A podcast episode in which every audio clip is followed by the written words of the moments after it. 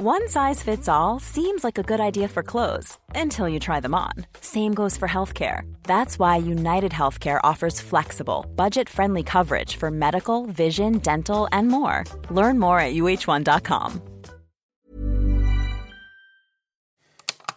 Ah, ah oui, c'est doux. Ah oui, oui, oui, oui. Ah oui, oui, oui. C'est un couple. Nous sommes en pleine période d'accouplement. Ah oui, c'est, c'est cocasse. On n'est pas bien? Si. Paisible? À la fraîche? Décontracté du gland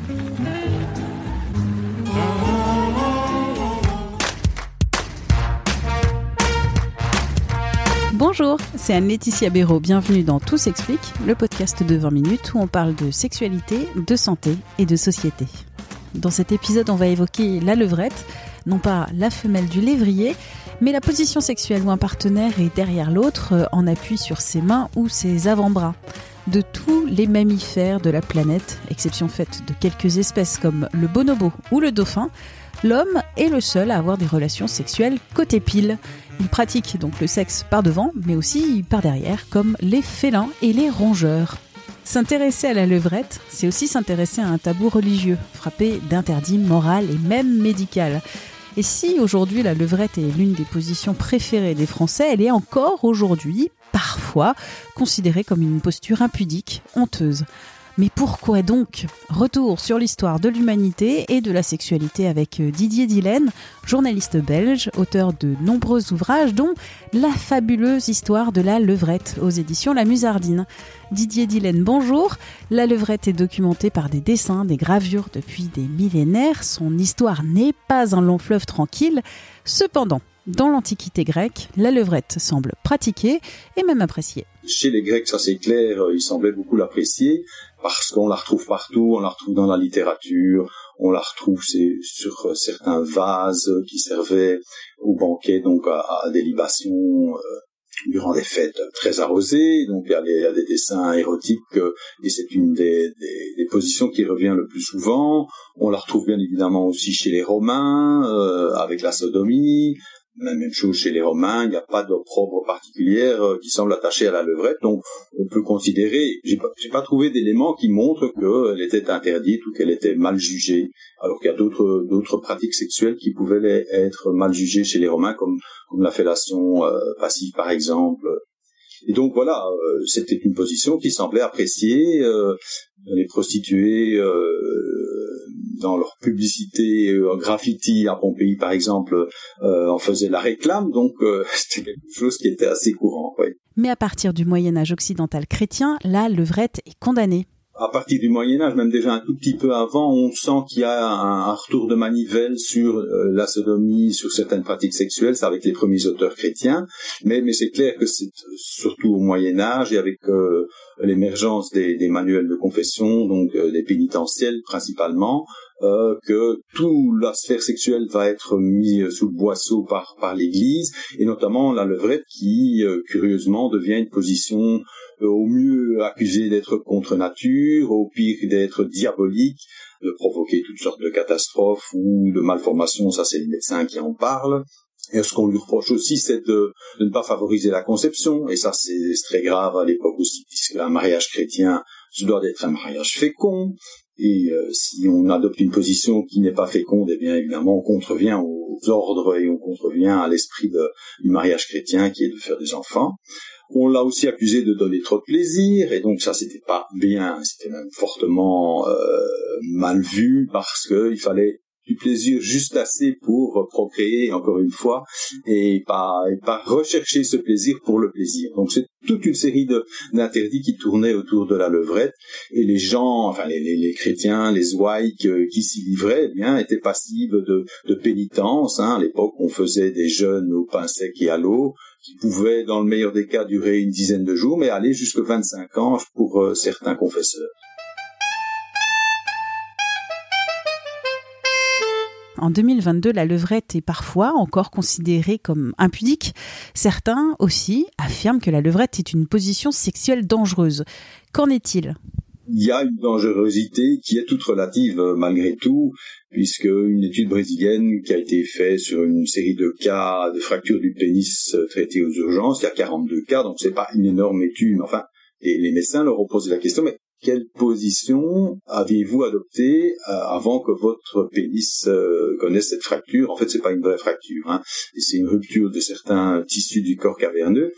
La levrette intervient dans je crois, 27% des cas, mais ce n'est pas la position la plus dangereuse, c'est l'androma qui est la plus dangereuse, c'est la, dame qui chevauche le monsieur à ce moment-là. Et donc, je ne pense pas qu'il faille euh, vraiment attirer l'attention, en tout cas dire, ouh là là, attention, euh, surtout ne pas pratiquer la levrette parce qu'on pourrait avoir une, une fracture du pénis, euh, ça, ça, les risques sont quand même très faibles. On avait parlé il y a quelques semaines avec Emmanuel Bertolo, cardiologue, des bienfaits des relations amoureuses et sexuelles sur le cœur.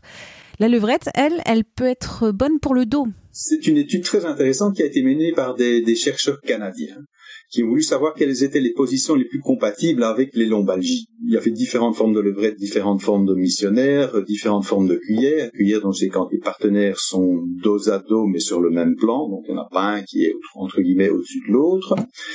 Alors, il y a plusieurs cas de figure, hein, puisqu'il y avait plusieurs positions. Je ne vais pas toutes vous les citer, mais disons que si, on est un lombalgique mâle intolérant à la flexion, ben, il, faut, il vaut mieux demander à sa partenaire, son partenaire, d'adopter une levrette à quatre pattes, donc les mains en appui, hein, euh, et délaisser les petites cuillères. Donc ça, c'est pas très bon, le mouvement n'est pas très bon. Euh, et si on est une femme intolérante à la flexion, eh bien, on peut opter aussi pour la levrette avec les coudes par terre ou les petites cuillères. Par contre, là, on peut. D'après plusieurs sondages français, mais aussi étrangers, la levrette est l'une des positions plébiscitées par euh, les pratiquants. Est-ce une libération de la parole ou des pratiques? C'est la question que se posent les sociologues et les sondeurs souvent, c'est est-ce que ça correspond à une expérience réelle? Donc quand les gens disent on pratique plus souvent la levrette ou c'est une de nos positions préférées, ça correspond à la réalité de ce qu'ils vivent, c'est vrai, c'est vrai. Ou est-ce que effectivement, parce que cette position devient quand même plus socialement plus acceptée et acceptable, on en parle plus? Parce que ça n'est plus un tabou. Est-ce que la levrette est politique? Mais Écoutez, il y a au moins deux enquêtes qui montrent que, en résumé, plus on est diplômé, plus la pratique de la levrette augmente. Euh, c'est apparemment particulièrement vrai chez les millennials, hein, donc la génération Y, donc ceux qui sont nés au début des années 80, fin des années 90. Et euh, le, le coup de rein postérieur donc séduit 73% des jeunes en cours d'études, 85% chez les CSP- et 91% chez les CSP+. Il y a une autre étude IFOP qui montre que c'est plutôt l'inverse pour euh, la sodomie. C'est ça qui est curieux par contre, en tout cas pour les femmes les femmes qui ont obtenu leur bac ou qui possèdent un, diplôme de, premier cycle sont plus nombreuses à avoir euh, déjà tâté de la sodomie que les femmes qui ont suivi un cursus de deuxième ou troisième cycle universitaire. Les femmes des communes rurales pratiquent plus la sodomie que celles de Paris. On ne sait pas très bien pourquoi non plus, mais c'est 57% à la campagne pour seulement, entre guillemets, 47% dans la capitale.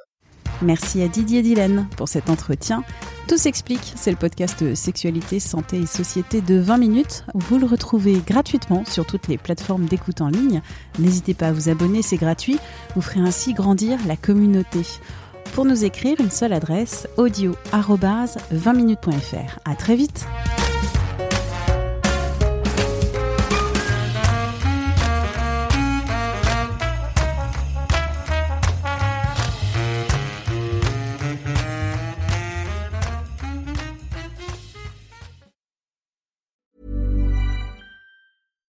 When you drive a vehicle so reliable it's backed by a 10 year, 100,000 mile limited warranty, you stop thinking about what you can't do and start doing what you never thought possible. Visit your local Kia dealer today to see what you're capable of in a vehicle that inspires confidence around every corner.